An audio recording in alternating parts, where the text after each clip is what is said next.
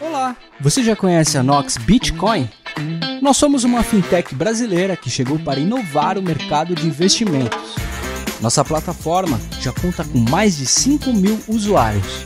Aqui na Nox Bitcoin você tem taxa zero em tudo e pode utilizar estratégias estruturadas com opções em Bitcoin para se preparar para qualquer cenário do mercado. Para gente, investimento é coisa séria. Nós garantimos a melhor experiência de usuário do mercado de investimentos em Bitcoin e outras criptomoedas. É isso aí, galera. Mais uma vez no debate descentralizado dessa semana na nossa super tela aqui, sempre trazendo para vocês os principais especialistas envolvendo a criptoeconomia no Brasil. Nós temos presente Ezequiel Gomes, ele que é jornalista do portal criptoeconomia.com.br. Temos também o Felipe Trovão, ele que é um dos fundadores da Foxbit. Temos também o Isaac Costa, professor do IBMEC e consultor de regulação financeira. Temos também o Safiri Félix, ele que agora é mais um integrante da empresa Transfero e também Rossello Lopes, fundador do grupo Extrato. Mais uma vez, bem-vindo a todos e vamos conversar hoje sobre o tema Reguladores e exchanges. Qual é o melhor caminho para se encontrar no meio? Lembrando mais uma vez que todas as pessoas aqui presentes estão aqui para expressar a sua opinião pessoal e não relativamente representando as instituições ou empresas a qual trabalham. Esse é o objetivo de criar um conteúdo informativo para os nossos espectadores. Muito bem-vindo a todos. Vamos começar então aqui com o Felipe Trovão. Felipe, fala para a gente um pouquinho, né, para todos depois, Quais foram as principais dificuldades? Primeiro que abrir um negócio no Brasil, você tem que ser super-herói, né, para ser um empreendedor no Brasil. E depois mais para frente para ser um, um empreendedor envolvendo criptomoedas e conjuntamente trabalhando com o sistema bancário. Quais foram as principais dificuldades lá no começo? É, microfone, por favor, Felipe. Boa tarde, Rodrigo. Boa tarde, pessoal. É um prazer estar aqui falando com vocês. Boa tarde aí, o espectador. É, acho que a principal dificuldade né, da, de uma empresa, principalmente de, de cripto, né, assim, nunca foi muito claro, por exemplo, a, como, como o nosso mercado não era regulado, então, por exemplo, a gente sempre teve uma dificuldade com algumas relações bancárias. Né? Então, o cara do banco não entende meu negócio, então eu tinha que, que ir lá explicar, e não eram todos os bancos que estavam interessados, por exemplo, é, em trabalhar com, com empresa de cripto. Tá? É, no mais, né, como é, a, a, o sistema de cripto não tem uma regulação específica, né, a gente se enquadra em uma regulação geral, por um lado, é, facilitava, é, facilitava entre aspas, né, mas assim, a gente não tinha um alto custo né, para você abrir um negócio, né, diferente de você abrir um, um, né, um, um business hoje no setor financeiro, né, um, um banco, algum é, meio de pagamento, né, você já tem alguma, regula alguma regulação que acaba sendo impeditiva né? Então a Foxbit, por exemplo, foi fundada por, por cinco pessoas, né? E dois computadores praticamente, né? Então é tem um, eu acho que se a gente se a gente tivesse um sistema, é, o Brasil né, não é fácil empreender, mas se fosse também mais dificultoso ainda, provavelmente a gente não teria a Foxbit hoje, né? É, mas é, eu acho que tem, todo todo mercado tem tem seu desafio, né? Isso vale para todos aí. Safiri Félix, fala pra gente também um pouquinho também sobre você que já foi CEO da, da antiga CoiBR, lá no comecinho também das dificuldades, por favor. É, como o Trovão falou, antigamente a dificuldade principal era o relacionamento bancário pela dificuldade da compreensão da, da natureza das operações, né? São operações que, por natureza, giram um volume financeiro maior do que uma empresa convencional e ao contrário de quase todas as outras empresas, é um tipo de cliente que para o banco é bem desafiador, né? Porque é um cliente que não toma crédito, não contrata serviços de cobrança e tem muitas limitações em relação ao que ele pode fazer com aquele dinheiro que está custodiado, né?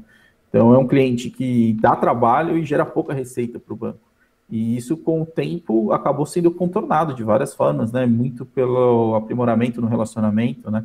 As próprias exchanges cedendo aí, eventualmente até contratando serviços desnecessários por parte do banco, naquele boa, boa velha tática brasileira, né? Quem quer rir tem que fazer rir. Então é muito melhor você ter o gerente como seu amigo, ajudar ele a bater uma meta de capitalização, levar aquele consórcio maroto no fim do ano, do que arriscar você ficar com a sua conta bloqueada dois, três dias. E isso, isso é a vida como ela é, né, gente? Isso acho que não deve ser muito diferente do que outros empreendedores passam também, dado o nível de concentração do sistema bancário no Brasil, né? Como o próprio Paulo Guedes colocou lá, né? Somos 200 milhões de otários na mão de cinco bancos. Essa é a realidade.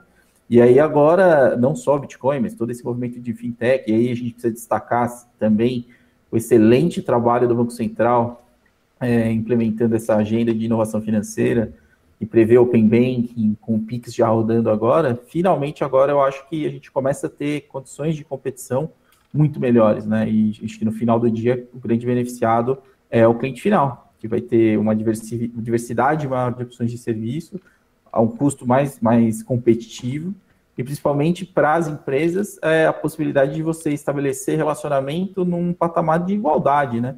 Não necessariamente você quase que pedindo um favor para o banco te atender para você poder prestar o seu serviço, que é o compromisso final que você tem com o seu cliente. Então, eu acho que lá, lá de trás para hoje, o que mudou foi que Agora, existem aí alguns bancos é, que são mais abertos ao mercado, né? A gente pode destacar aí, acho que não cabe nem ficar fazendo muita propaganda, mas no caso deles, como eles fazem um bom trabalho e foram muito parceiros das exchanges, eu acho que vale a menção, é do Brasil Plural, o próprio Banco Neon, o Banco Topázio também está tá aderindo isso. São bancos que, como não tem uma rede de varejo muito grande, eles precisam buscar novos instrumentos de captação, né? E aí o mercado acabou sendo um bom canal para eles. E aí o que é interessante também é que a partir disso agora a gente consegue desmistificar essas, todas as, as lendas envolvendo o mercado de cripto e o dia a dia da operação bancária, né? É uma questão de ter processos bem estabelecidos, políticas de compliance que vai ser rígidas, né? E principalmente jogar aberto com o banco, né? E, e estabelecer com o banco qual tipo de expectativa que ele pode ter em relação ao comportamento dessas contas. Ezequiel Gomes, por favor. Bom, uh, além de trabalhar na área do jornalismo, eu fiz assessoria de imprensa de exchange, né? Então a gente percebe uma coisa interessante assim do lado do consumidor cripto em relação a essa complexidade da relação entre a exchange e o governo, né? Que a impressão de, da maioria dos clientes é que existe realmente assim um desconforto, no mínimo, com a existência das exchanges, pelo menos naquele início. Né? Hoje acho que a coisa está se tornando um pouco mais normal, acho que já tem, existem hoje exchanges muito bem estabelecidas no mercado brasileiro, que têm credibilidade, que trazem tranquilidade para os seus uh, correntistas, etc., mas o que não era tão comum há alguns anos atrás com certeza o Rossello deve ter passado por coisas desse tipo, de essa suspeita da parte do banco, essa coisa do regulador, a gente não ter a certeza para que caminho que vai. Inclusive, um dos primeiros projetos de leis previa até a criminalização das próprias criptomoedas, uma coisa totalmente absurda. Uh, hoje, é o caminho, acredito eu, que já é diferente, a relação já está bem pacificada. Safiri colocou muito bem aí o bom trabalho do Banco Central para resolver um pouco dos problemas que estavam na base, e é uma revolução que não vai parar, e, e o, o cliente da Exchange hoje acho que já se sente já mais seguro ao trabalhar com a Exchange do que se sentia alguns anos atrás. Uh, Isaac Costa, por favor, comenta pra gente também, você que já foi funcionário da CVM, né, das próprias dificuldades até que o governo tem ou teve no começo para entender todo esse mercado que normalmente a tecnologia e a inovação ela caminha muito mais rápida do que a regulamentação e a regulação do, do próprio governo. Claro, boa, muito obrigado pelo convite mais uma vez, Rodrigo. Boa tarde a todos, aqueles que eu já conheço, um abraço, aqueles que eu estou conhecendo pela primeira vez, uma boa. É, de fato, até recentemente, né, até o final de novembro do ano passado, eu estava do outro lado do balcão, né, do lado daqueles que é, vestem a camisa de que precisam proteger o investidor, de que precisam gerenciar riscos e, enfim, procuram é, fundamentar né, todo o discurso pela existência da regulação. Eu acredito que isso vai ser abordado também nas próximas questões, nas próximas falas. Mas o que eu posso dizer é que, do ponto de vista de quem trabalha no Estado, né, do ponto de vista da burocracia estatal, o que você tem é uma pressão né, para reagir, para responder. Então, se você tem um rally é, de um ativo totalmente novo, que as pessoas não compreendem muito bem, se você tem o surgimento de esquemas fraudulentos, de pirâmides financeiras, Uh, se você tem também a possibilidade de novas formas de praticar ilícitos já antigos, né, mas que estão apenas é, com uma máscara nova, é, ilícitos relacionados à lavagem de dinheiro, a financiamento de terrorismo e outras irregularidades né, que, uh, vamos dizer assim, desafiam o compliance bancário já há décadas. Né? Então, a luz vermelha, ela sente, né, do ponto de vista da burocracia estatal, E aqueles com uma visão um pouco mais conservadora, um pouco mais intervencionista e talvez paternalista, a resposta imediata é não pode. Né? A resposta padrão de qualquer burocrata é, para qualquer inovação é, olha, não pode. Melhor continuar do jeito que está, é, porque está tudo sob controle. Né? O que a gente sabe que é uma ilusão. Né? A regulação, ela, ela cumpre algumas funções, mas é, nunca o sistema econômico, nunca o mercado está num equilíbrio uh, interessante. Né? Vocês mesmo na sala, o Safiri colocou, a, concentração do nosso setor bancário leva a alguns abusos de posição dominante, até a ideia de você se apequenar e pedir um favor para uma instituição financeira, quando na verdade ela que deveria estar te conquistando, ela que deveria estar te dando uma boa experiência de usuário. Então, é, existe uma corrente um pouco mais é, conciliatória no Estado, que procura recepcionar, que procura compreender essas inovações. Tá? Eu diria que isso é, são pessoas que entraram no serviço público há coisa de 15 anos, até uns 10, 15 anos atrás, uma nova leva, uma nova geração de serviço público já que entrou na era do governo Lula, com salários um pouco mais atraentes, com formação um pouco mais é, diferenciada, é, e essas pessoas ainda estão galgando posições uh, de destaque dentro da burocracia. Então, eu, uma leitura minha, o Banco Central talvez seja uma exceção, mas eu tenho certeza que esses movimentos inovadores, eles têm sido impulsionados né, por esses empreendedores dentro da máquina estatal. É, você tem hoje uma tendência do Estado se abrir um pouco mais e tentar é, fazer uma meia-culpa e dizer, olha, eu estou sufocando a atividade econômica, e eu preciso que a economia funcione. Tá? Não estou dizendo que uh, aqui a gente está num mundo colorido, de arco-íris, com unicórnios e tudo mais.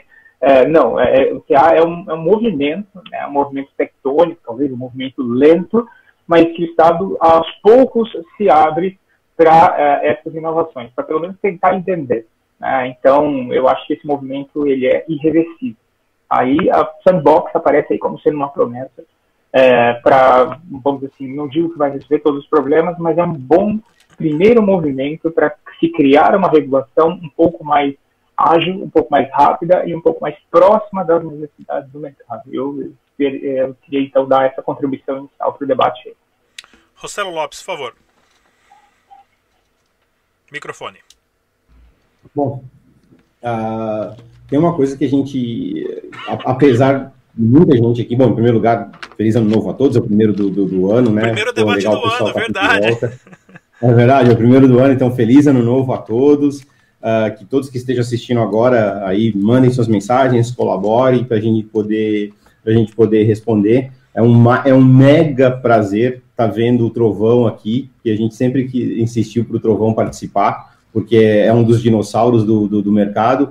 O, o Safiri é, era um dos caras que capinou a roça, foi ele que foi lá e tirou todo o mato que tinha na época do Bitcoin tá, tá, tá no mercado. O Ezequiel, que continua irritando a gente com o diabo da cerveja dele todas as vezes, né? E o Isaac, que está ganhando já o crachá de assíduo frequentante aqui, pode ser. E a gente na torcida para que o Rodrigo tenha cabelo um dia durante esse programa. Cruzado. Então, feliz para todo mundo aí, a gente se descontrair um pouquinho. Bom, voltando, né? A primeira dificuldade de se empreender no Brasil é gigantesca, né? A gente sabe disso. Eu acho que eu, Trovão, Safiri, que participamos lá atrás, além de todos os outros aqui, sabe o quanto é difícil do meio na, na área de criptomoeda. Talvez na época lá que a gente estava lá atrás, uh, como o Trovão mencionou, da Foxbit, Uh, e eu participei um pouquinho do, do, começo da dor da Foxbit que foi, cara. Nossa senhora, a Foxbit, a gente chegou a ter que usar a conta da CoinBR porque a Foxbit não tinha conta. Olha o ponto que a gente chegou, dificuldade que era na época. E tinha uma única conta e tinha encerrado a outra. Cara, lá atrás era muito difícil e graças aí, muito legal que a Foxbit está super bem hoje no mercado. E a gente vê qual, como foi difícil para a gente fazer tudo isso mas eu me coloco às vezes no lugar do banco também. O Banco Central, quando tem que dar porrada no banco, cara, ele dá porrada e não quer nem saber, até porque o banco tem condições de pagar a multa.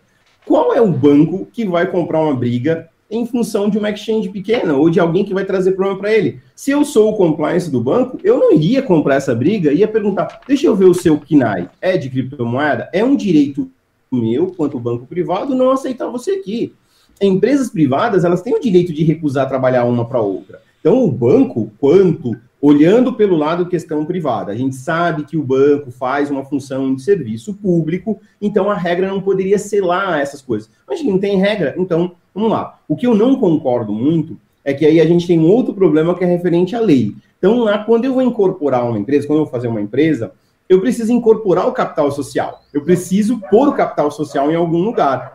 E aí o capital social é dinheiro. Se eu não consigo ter uma conta bancária, como é que eu coloco o dinheiro na conta? Então fica aquela história, né? O ovo ou a galinha, qual vai ser o primeiro? Então, ô, isso é um problema. Só um adendo, ah, viu? Sério, precisa de resolver. Só um adendo. O que eu acho. Ô, Rossello, só um ponto. Há, há pouco mais de um mês e pouco, agora esse problema a gente já não tem. Você já pode entregar, integralizar o capital social em Bitcoin. Exato. É, então, aí é ótimo, né? Então, isso já é um bom caminho. Então, a gente começa a olhar certas situações onde a gente começa a falar, pô, peraí, tem uma regulamentação ou tem uma espécie de, de, de, de lei que diga isso, uh, mas o, o, empresário, ele que está chegando agora, como é que ele paga o funcionário? Porque o funcionário, ele não vai receber em criptomoeda, o funcionário recebe em dinheiro. Como é que ele paga os impostos? O, a não ser que a Receita Federal passou a receber criptomoeda agora. Se recebeu, chega aí, vamos trocar uma ideia. Né? Então a gente tem uma série de problemas para o empresário para ele poder colocar isso. O que eu sou favorável era, pelo menos o banco público, este deveria ser obrigado a dar uma conta bancária.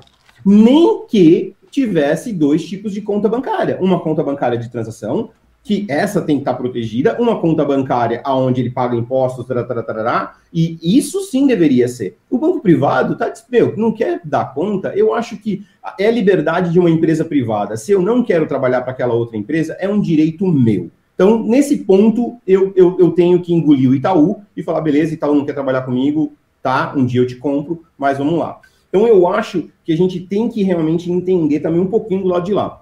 Com a entrada do Banco Central, com a questão do PIX agora funcionando, pode ser que esses bancos não comerciais, como Brasil Plural, uh, como Topázio, é, como Capital, que está atendendo a Binance, e puta, parabéns para o pessoal do Capital, eu acho sensacional o que eles estão tentando fazer.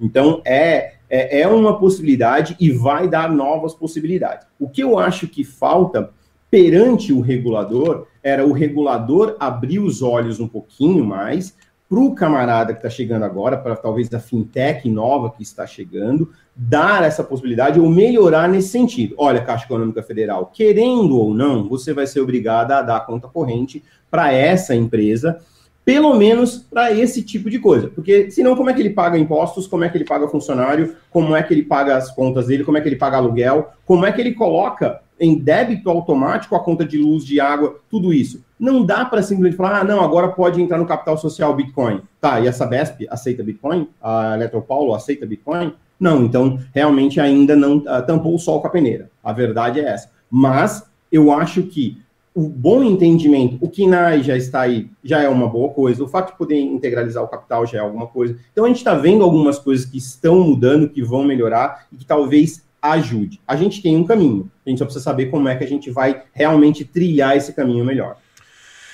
E não sei se alguém quiser fazer algum comentário, alguma atualização, mas vamos lá então, pessoal. Continuando aqui, porque assim, o que a gente tem que pensar também é que, por falta de esclarecimento do órgão regulador, às vezes uma ou outra pessoa que tem uma formação um pouco mais de assim, universitária em relação a, a direito, a parte legal, a jurídico, a economia, que trabalha para essas empresas, para essas empresas acaba tendo ali a noção que possa ser legal, possa não ser legal.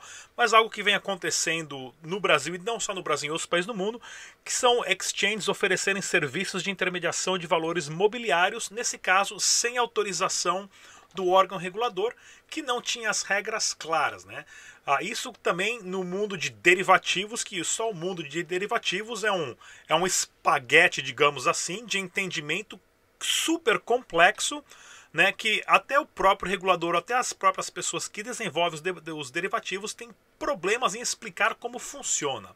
Então, qual que é a melhor maneira né, para o órgão regulador com essas exchanges para chegar no meio do caminho e com, com, começar né, uh, de um ponto de partida onde o benefício seja para os dois lados. Começar com o Safiri Félix, por favor. Não, acho que enquanto tema derivativos está bem claro, né? Isso exigiria uma mudança da legislação do mercado de capitais. Não, não envolve necessariamente o mercado de cripto, isso é uma legislação já bastante antiga no Brasil, que de tempos em tempos é atualizada, e ela é muito clara em relação ao que pode e o que não pode ser ofertado. É, então, acho que isso está bem pacificado. É, também para brasileiros que operam no exterior, também a IN 88 já estabelece quais são as obrigações. Então, também não tem nenhum tipo de insegurança jurídica nesse sentido. É basicamente seguir o que está determinado ali do ponto de vista do reporte das transações. E existem plataformas globais que oferecem é, esse tipo de produto e serviço é, dentro das normas. Então, acho que é é, é, o regulador brasileiro dificilmente vai adaptar algo olhando para o mercado de criptoativos. Eu acho muito pouco provável isso, pelo menos no, no curto prazo. É até interessante até em relação à questão local, né? Porque muitas exchanges acabaram tendo que sair do Brasil no seu escritório de registro físico e às vezes acaba mudando ali simplesmente o idioma né, da bandeirinha de, do Brasil para de Portugal e isso também pode ser até um, um motivo para o próprio regulador está entendendo que aquela exchange oferece um serviço para aquele determinado, determinado país. Né? É, Felipe Trovão, por favor. É, eu acho, eu acho um, dos maiores, eu acho a parte de regulação é desafiadora, né? A gente não tem como negar. É, o, o, que eu, o, que eu, sinto falta, por exemplo, no, no mercado financeiro, principalmente no brasileiro, é, eu acho que a, a falta de punição também para quem faz errado, né? A gente tem um monte de casos aí de pirâmides, né? O cara vai para fora do país, ninguém nunca prende, ou se o cara é, é, preso, é logo liberado. Então, se você não tem uma punição exemplar, é, é, fica complicado você também regular, é, enforcar muito quem trabalha direito. Né? Você acaba deixando o serviço mais caro, mais caro você deixa na mão de poucas pessoas, então você acaba tendo aí uma espécie de, de monopólio, né? Talvez não, é, não exatamente um monopólio, mas uma coisa próxima disso. É, então, eu acho que tem que ter um equilíbrio. Eu acho que você tem que ter a liberdade para inovar, né? E se você regula, você mata um pouco isso. É, e, e, por outro lado, né, como o Safiri comentou, até alguma, algumas coisas já são muito claras, né, sobre derivativo. Né? Então, é, deixar essa parte de, de, derivativos ali bem clara também para quem quer começar, é, ou para quem né, quer, quer tentar alguma coisa diferente, também para para evitar algum abuso, né? Porque você tem um lado, né? O cara tenta um negócio, aí ele, pô, deu um problema, ele faliu, acaba todo mundo perdendo dinheiro, e tem o cara que faz, que dolosamente, né, age nesse, nesse sentido, né? A gente teve aí a, é uma bem famosa, né, aí que teve propaganda na TV com tudo, que simplesmente, né, aparentemente declarou falência e, e a gente nunca conseguiu né, entender é, exatamente se foi um crime ou não, né? Então, é, essas incertezas eu acho que prejudicam o mercado em si. Né? Então, minha opinião é muito isso, assim, é, é, é, o desafio né, do regulador, como ele, ele atrai novos negócios, porque adianta, se, quem fechar o mercado para cripto vai ficar para trás na economia mundial. Né, pra, eu lembro que no, no Japão, quando o Japão, o Japão foi um dos primeiros né, a ter alguma, algumas, é, alguns entendimentos positivos para cripto, né, algumas empresas que estavam na China migraram para o Japão, então o Japão ganhou muito com isso. Então, eu acho que o Brasil tem essa oportunidade, né?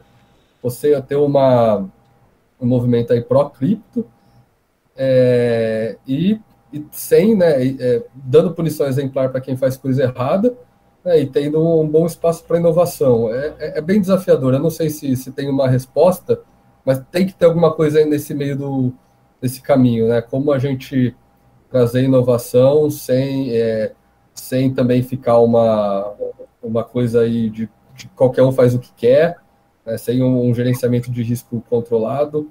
É, e porque tudo que a gente quer é que o mercado cresça. Se a gente tiver um mercado grande, a gente tem os serviços mais baratos, né, e, e, o serviço mais barato é sempre melhor para as pessoas. Então, é, eu acho que um dos focos do regulador é isso, como também é, não deixar o serviço caro, né, para não, não deixar isso na mão de poucas pessoas e, e mesmo para só algumas poucas partes da população tenham acesso. É só dando um exemplo, é, a gente tem aí o, é, fundos, né, ou, ou, determinadas opções de investimento que são só para qualificados, né? Pô, então você deixa de fora, né? Aí quem quem mais precisa, né? Quem tem pouco dinheiro que realmente precisaria ter, ter, é, ter acesso a um produto que, que que, fizesse ele, ele crescer um pouco mais rápido. Né? No fim das contas é isso, a gente poupa né, para ter um futuro melhor e a gente investe para esse futuro melhor chegar mais rápido. Essa é a certo. minha visão. Ezequiel Gomes, por favor. Bom, quando a gente entra na discussão mais jurídica, né, a gente até agradece que não fez direito, né? Porque é uma questão assim pesada mesmo. Acho que Safiri teve uma, uma abordagem bem assertiva, mas ela, ela acaba trazendo um pouco assim uh, o fato de que a inovação não gosta desses limites. Ah, o, de, o derivativo tem essas regras, cumpre essas regras, está tudo certo. Mas e aí?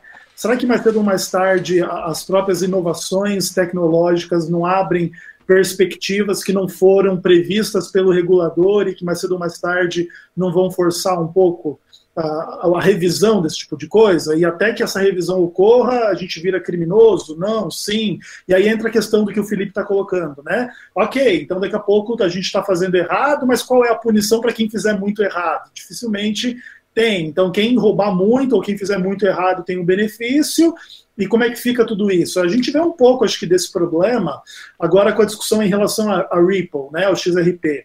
Uh, então você tem uma, uma inovação acontecendo, uh, ela acontece em, em, moldes meio centralizados, então tem um representante e agora querem ser, querem responsabilizar essas pessoas por uh, não terem pedido a permissão prévia e aí um monte de coisas assim que pode gerar de problema nesse tipo de mercado. Pode, pode falar, Safiri. Não, acho que para Ripple isso não se aplica. Aquilo ali é a coisa mais previsível de que isso em algum momento aconteceria. Assim. Estourar, é. é, é qualquer pessoa que conhece minimamente as normas do mercado de capitais americano e a, e a metodologia clássica aí, que todo mundo em algum momento que, que pensou em tokenização deve ter estudado, que é o Howey Test. Na, nas três perguntas o Ripple atesta positivo. Aquilo não teria nenhuma chance de não ser classificado como valor imobiliário a não ser que tivesse, um, basicamente rasgasse a regra anterior e fizesse uma nova sob demanda o Ripple. E o que, que, é importante mencionar aí, né? A SEC já, há pelo menos dois, três anos, deixou muito claro que Bitcoin e Ethereum não se enquadravam na categoria de valor imobiliário. E o principal critério para fazer essa avaliação é de que as redes, mesmo que eventualmente na sua oferta inicial tivessem um nível de concentração alto, já tinham um nível de governança suficientemente descentralizado, né? E também o fato de você não ter as contrapartidas clássicas de um título imobiliário, que é a ingerência sobre a tomada de decisão, o direito por dividendos, etc. Então, a partir desse momento, ficou muito mais claro ainda é, para todo mundo interessado nesse mercado fazer a divisão e ter muito claro o que começa a navegar na fronteira do security token, o que definitivamente não é security token e o que fica na zona cinza.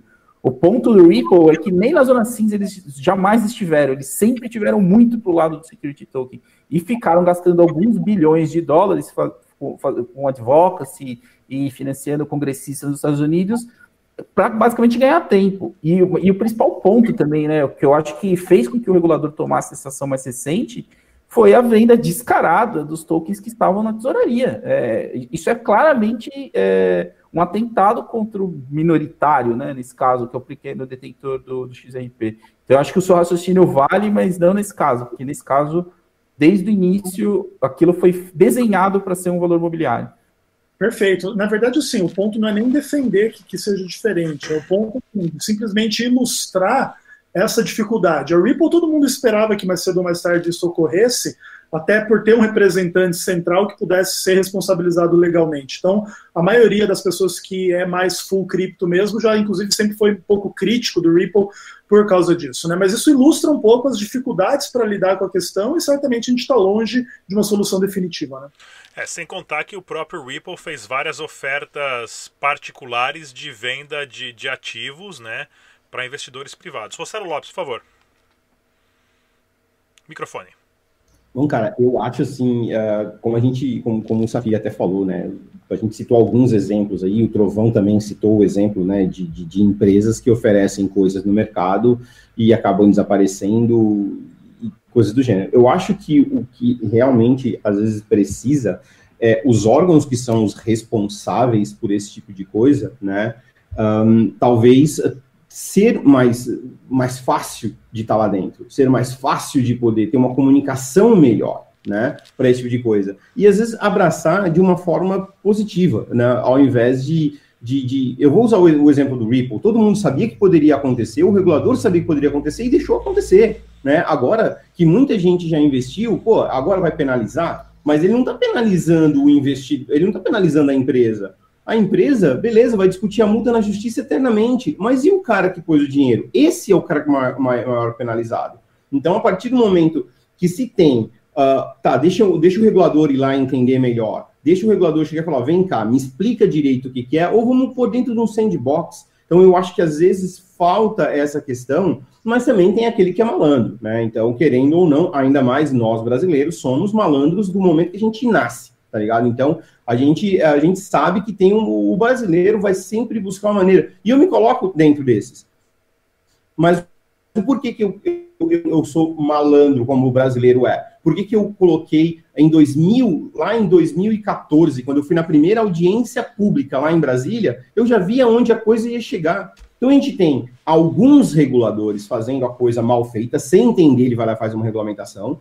Uh, alguns reguladores fazem muito bem feita a regulamentação, porque entenderam, porque estudaram, mas ainda não estão muito próximo e sempre deixam brechas. Então, eu me considero um desses caras espertos, vamos falar assim, ou malandros, pode chamar como for, porque em 2014 ou 2015, quando a gente trouxe o Safiri para dentro da CoinBR para eu poder pensar na solução de atender, para poder me dedicar à mineração, lá atrás eu já pensei nisso. Então, lá atrás eu já vendia tecnologia para um grupo de investidores lá em Hong Kong e movia a empresa para fora do país. Então, hoje, a, a empresa que eu trabalho, ela não está no Brasil, ela está lá fora. Eu criei o gateway de pagamento no Brasil, não só um gateway, mas vários outros. Então, eu estou gerando emprego no Brasil para pessoas que estavam uh, sem emprego durante a pandemia, continuo gerando essa possibilidade de emprego para poder atender melhor e resolvi um problema de regulamentação, aonde eu, a empresa, a empresa no qual trabalho está lá fora, eu não preciso mais atender a certas regras no Brasil, e aí e eu tô bem. E o brasileiro, ele vai continuar conseguindo comprar, seja o nosso token,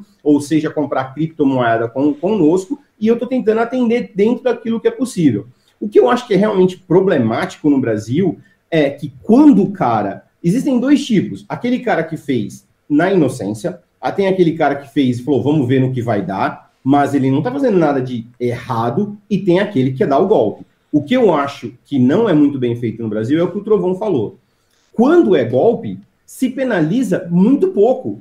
Quando não é golpe ou foi por erro, se penaliza demais. Porque esse cara que cometeu o erro por falta de entendimento ou porque ele não tem um advogado que custa horrores para dar o auxílio para ele, então ele cometeu esse erro. Pô, vai lá e emite uma multa para o cara de, sei lá, 100 mil reais por mês, o cara mal tem 100 reais para comprar o café dele porque são dois garotos ou um grupo de garotos que tentaram fazer uma startup. Então, às vezes, eu acho que as autoridades ou os órgãos reguladores deveria ter uma mão extremamente pesada quando se está claro que é golpe. O Trovão não falou o nome, mas eu não tenho problema de falar. No caso da Atlas, o nosso amigo Rodrigo Marques está navegando aí pelos mares lindos e maravilhosos com 4.280 bitcoins na carteirinha dele. E a justiça não está fazendo porra nenhuma com o cara. E tá claro que aquilo realmente, eu, eu não sei aonde foi o golpe. Houve um golpe em algum momento. Pode ter sido antes do, do call da CVM, pode ter sido depois do call da CVM, ele pode ter se aproveitado.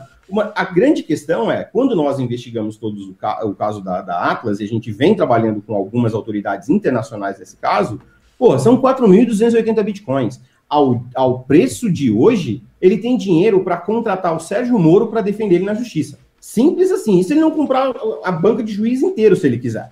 Então, uh, esse é o tipo do caso onde o regulador tinha que pesar a mão para valer. Agora, me vai dois garotos lá e desenvolve um bot legal e tudo mais. Aí a mão é pesada muito mais que esses dois vão querer realmente fazer a coisa certa. Então, eu acho que às vezes falta um pouquinho mais de aproximação dos reguladores, principalmente nas startups pequenininhas que esses caras crescem rápido demais e aí quando vem a pancada, vem com muita força. E a gente tem que fazer o que o Trovão falou. Vamos distinguir o cara que quer fazer certo, ou de repente ele tentou fazer certo e não tinha o conhecimento necessário. Vamos distinguir do cara que é piramideiro, que está fazendo para lascar todo mundo. Então eu acho que quando a gente tiver uma conexão melhor, aí eu acho que o mercado vai fluir muito mais. Isaac Costa, por favor. Vamos lá, eu acho que só para organizar um pouco as ideias, convém até para o público, né, que talvez não esteja tão, tão familiarizado com esses conceitos da regulação, acho que é importante é, nós entendermos que as atividades são relacionadas ao mercado primário, ou seja, a captação de recursos, elas são reguladas, e também as atividades de intermediação, que são as negociações, né, a troca de mãos, quando o dinheiro não necessariamente é, vai para o bolso da empresa que está se financiando, que tem seus títulos colocados no mercado, sejam eles títulos tradicionais, sejam eles criptoativos. Né? Então, ah, quando a gente fala de regulação desse mercado, nós estamos fundamentalmente falando de ofertas públicas. É? Se você tem, então, um token, como foi bem colocado pelos colegas, como XRP, né, que se enquadra dentro de uma definição de valor imobiliário, no Brasil nós encontramos no artigo 2 da Lei 6385, uh, são valores imobiliários sujeitos ao regime dessa lei. Aí temos lá as ações, uh, os debêntures, uh, e também o inciso nono, que é a definição material mais genérica, que tem os elementos do teste de Howey, que são quais? A oferta pública, não é? a existência de um título ou contrato uh, de investimento coletivo, que dá um direito de parceria, participação ou remuneração, é? por exemplo, dividendos, juros, e esses retornos, esses direitos, eles advêm do esforço uh, daquele que capta os recursos, ou seja, do empreendedor, e não daquele que investe. Ou seja, se você é um investidor passivo que está colocando recursos é, numa proposta de investimento que está sendo formalizada por esse título ou contrato de investimento coletivo, e isso se dá num contexto de oferta pública, né, onde é, quem está pedindo dinheiro para você não tem uma relação prévia e, por exemplo, está colocando essa oportunidade de investimento na internet, então, entende-se que essa atividade ela não pode ser é, desempenhada livremente. Né? Então, temos uma exceção ao princípio da livre iniciativa que está previsto lá no artigo 170 da Constituição. Ou seja, nós pensamos sempre que aquilo que não está proibido pela lei é permitido. Mas, no fundo, a livre iniciativa ela tem contornos, ela tem balizas que são exatamente uh, uh, todas essas delegações legislativas, como é o caso da lei uh, da reforma bancária, a lei 4595-64, que disciplina todas as instituições financeiras, e a lei 6385, que disciplina o mercado de valores imobiliários. Então, esse é o primeiro ponto. Então, quando eu tenho uma oferta pública de um criptoativo que se aproxima do conceito que hoje já está mais disseminado, já está mais compreendido, já foi mais debatido, o conceito de security token, então entende-se que eu não posso simplesmente abrir uma página na internet, criar um white paper e oferecer essa proposta de investimento. Né? Pelo menos em teoria, é, eu preciso, uh, para acessar a poupança de determinado país, submeter a uh, um registro, um procedimento de protocolo de informações e a um regime subsequente de prestar informações aos investidores, prestar informações aos reguladores, para que eu possa, então, fazer essa oferta. Ou, quando muito, eu posso solicitar uma dispensa uh, do registro da oferta pública. Por outro lado, quando nós estamos falando de exchanges, nós temos uma oferta de serviços de intermediação. Ah, eu estou captando seus recursos, você tem uma conta na minha corretora, então você emite ordens que são inseridas em um sistema de negociação, seja um sistema de negociação com base em leilões ou então em negociação contínua, né, onde eu posso ter ali uh, uma fila constante de compradores e uma fila constante de vendedores, eu tenho um spread, a melhor oferta de compra, a melhor oferta de venda, e eu tenho, então, um processo de formação de preços. Esse tipo de atividade, ele é sujeito a uma disciplina regulatória, principalmente em razão de conflitos de interesse na intermediação, não é? é aquele que deposita o valor na conta, é, ele tem que ter algumas garantias, a conta da corretora. A corretora não pode sumir com os seus recursos, né, a corretora ela não pode é, usar os seus recursos indevidamente, né, como foi bem colocado aí pelo Felipe. Olha, o banco é, ele não tem nenhum tipo de, de, benefício desses recursos desse cliente, porque eu não posso pegar esse dinheiro do meu cliente e colocar num fundo, fazer uma aplicação no banco. Né, eu tenho uma série de restrições sobre o que, que eu posso fazer com esses valores que estão custodiados. Né. Além disso, eu tenho que garantir a melhor execução, eu tenho que ter algum tipo de supervisão do que está acontecendo dentro do meu ambiente de negociação para evitar, por exemplo, manipulações do tipo que estou atendendo. Né? Nesse vídeo eu vou comentar para vocês sobre a Receita Federal, que nada mais nada menos se resume a um conjunto de ladrões engravatados Pronto, desculpa. Sonegar. Receita Federal, entrou, não, entrou, entrou, entrou um vídeo aqui, eu, eu, cliquei na página e disparou um vídeo que tava preso. Desculpa, pessoal. Desculpa, Isaac, pode continuar. Adorei essa descrição aí da, da Receita Federal. É, era um vídeo. Ladrões engravatados. É que, desculpa, é que eu achei um vídeo aqui do. Como é que é o nome dele? do, do, do Fraga? Ah, me manda depois aí, por favor, esse link aí que do... eu quero ver esse vídeo. E, e eu, eu, consegui achar um vídeo dele Porra, que foi por, deletado por um momento YouTube. eu pensei assim, cara... Desculpa, eu fui clicar... Por um momento eu pensei, a Receita Federal já entrou no circuito, ou então alguém aqui já tá no meio... Não, não. O que que tá acontecendo aqui? Eu achei um vídeo... Eu achei um vídeo do Daniel Fraga que foi tirado do ar há, anos. Eu achei num outro canal ah. de YouTube e deixei pronto aqui sem querer. Eu cliquei e começou a passar não sabe onde estava. Desculpa, Isaac, por favor, pode continuar. É, ok, isso. Só para fechar, então, temos mercado primário, mercado secundário. A discussão sobre os exchanges, né, que é o tema desse nosso debate, diz muito a respeito à questão do mercado secundário, mas mais importante ainda é que quando nós, você começou essa pergunta falando de derivativos, né, os, é, os derivativos nos Estados Unidos, eles não estão sob a jurisdição da SEC né, da SEC, eles estão sob a jurisdição da CFTC, porque lá, é, aqui no Brasil, a gente colocou, foi uma opção do legislador colocar derivativos dentro do conceito de valor imobiliário para fazer uma regulação única por meio da CVM. Lá não, lá a regulação é feita pela CFTC, que tem uma lei bastante parecida, a Commodities uh, Act, né, é, que é um pouco uh, posterior à Securities and Exchange Act. Ele tem os processos administrativos dele e tudo mais, tem os, os enforcements dele, mas é, é uma regulação um pouco mais específica. Tá? E aqui no Brasil, o problema que nós temos é o seguinte: é, num primeiro momento, essas, é, seja as pessoas que estão querendo capital, os empreendedores que estão querendo captar recursos, como essas uh, é, empresas que estão oferecendo né, essas plataformas de negociação, como elas não estavam negociando uh, valores imobiliários ou então moeda estavam fora da competência do Banco Central da CBN. Na medida em que esses ativos financeiros se aproximam dos, dos conceitos legais, né, dos critérios de incidência, então o regulador olha, opa, né, e nunca podemos esquecer que o regulador ele também está sob pressão. Né? Assim como vocês mencionaram o caso da Atlas Quanto, nós tivemos vários outros, a CVM ela editou acho que sete ou oito ordens esse ano que passou, nós tivemos alguns, alguns julgamentos, nós tivemos G44, tivemos Econic e tivemos Unique também. Né? Foram três casos que foram julgados pela CVM. Nesse ano nós teremos alguns outros casos que também serão pautados serão julgados pela CVM.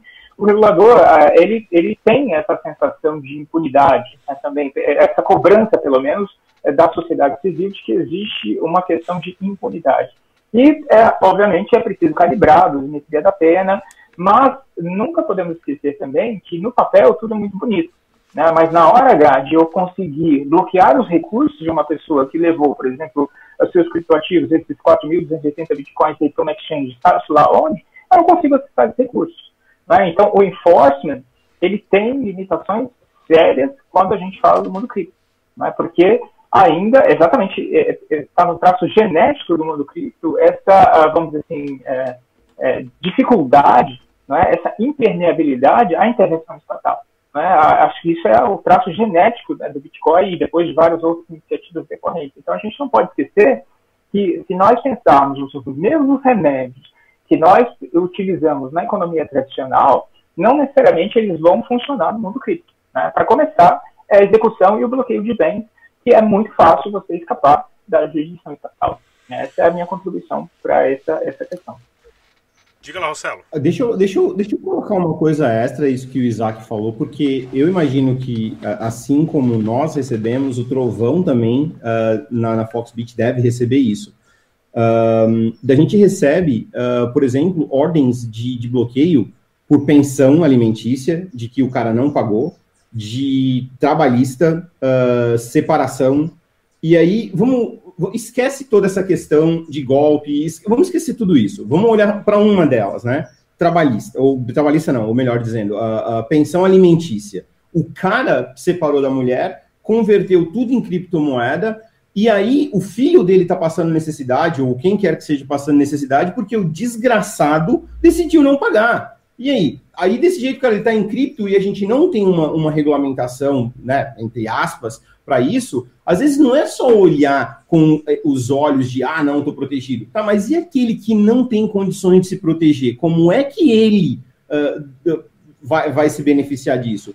Porque não adianta, no nosso caso é pior ainda, né? E a gente avisa isso. Eu aviso para. Já falei com o nosso advogado, nosso jurídico já falou com juízes, já falou com o advogado da outra parte. Quando chega, a gente diz: olha, entre em contato com o Itamaraty para que o Itamaraty faça isso, isso, isso, para que chegue lá em Hong Kong e eu possa realmente, dentro das leis de Hong Kong, fazer o que tem que ser feito.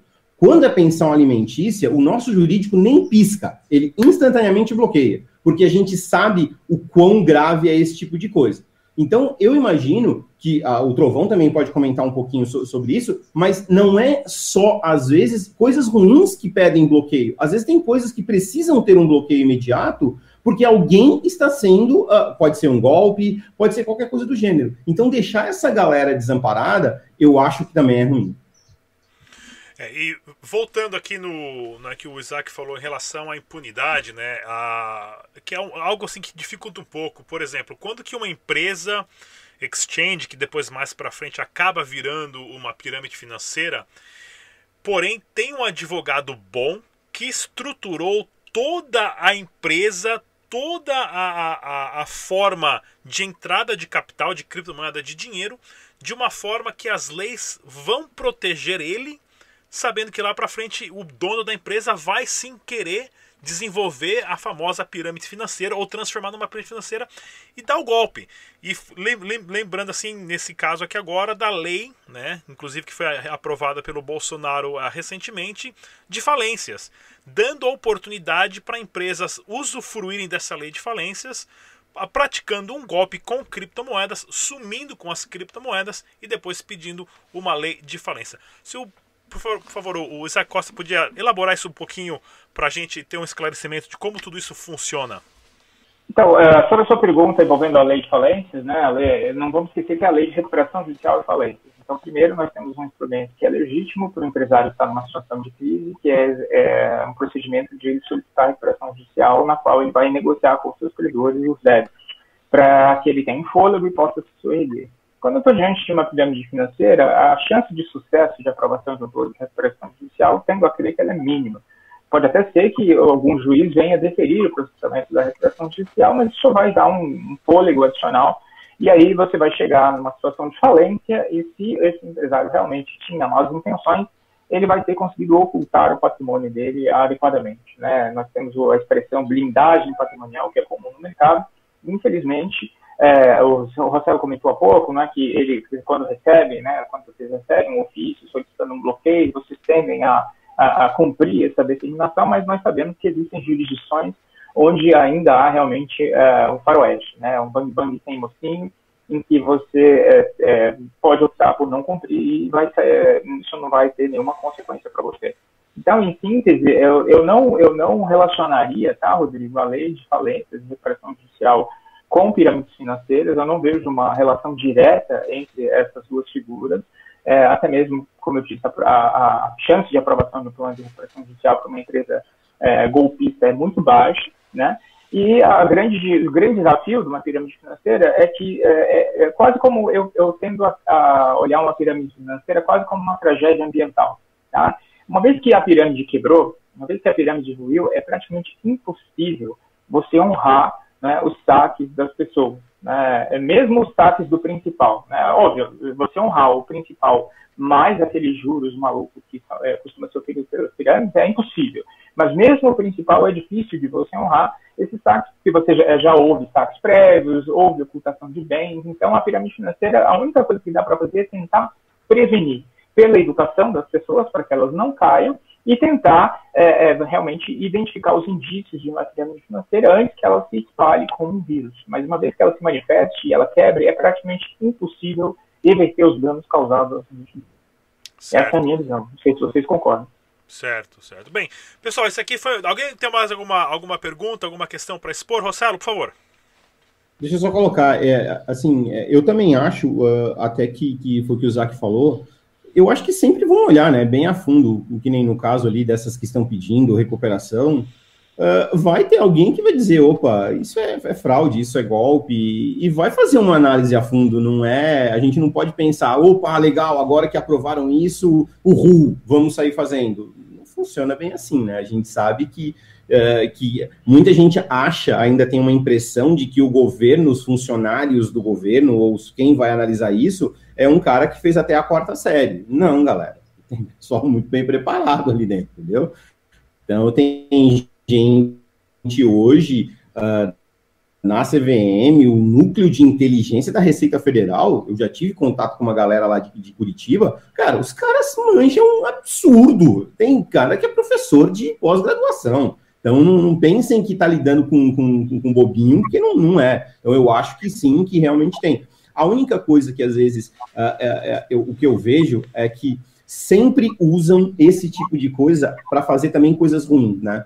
Uh, então a gente vê aí que óbvio que o cara lá do GBB vai tentar usar isso para postergar e cada vez mais. Essa é a parte que me incomoda pra caramba, sabe? É às vezes a demora da justiça, às vezes acaba realmente atrapalhando demais, demais, demais. Então eu acho que às vezes precisava ser um pouco mais rápido e como eu disse e pedi uma vez, quando é golpe, mas bate com vontade, sabe? Tinha que pesar a mão para valer para esse cara nunca mais uh, tentar algo no mercado ou, ou buscar alguma forma de, de sobreviver. Então é, é, essa também o que eu acho assim que não é porque a lei está aí porque surgiu que, que, vão passar batido que caras como Genbit ou como a Indeal e mais um monte que está aí no mercado que os caras vão usar isso a favor deles. Podem até postergar, mas uma hora vem a, vem, vem a, a decisão e uma hora vem a chave de cadeia.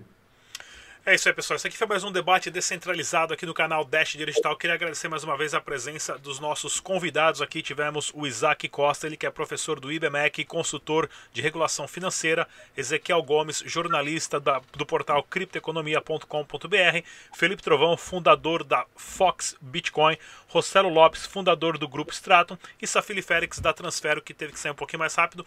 Muito obrigado a todos até a próxima, pessoal. Boa tarde. Tchau.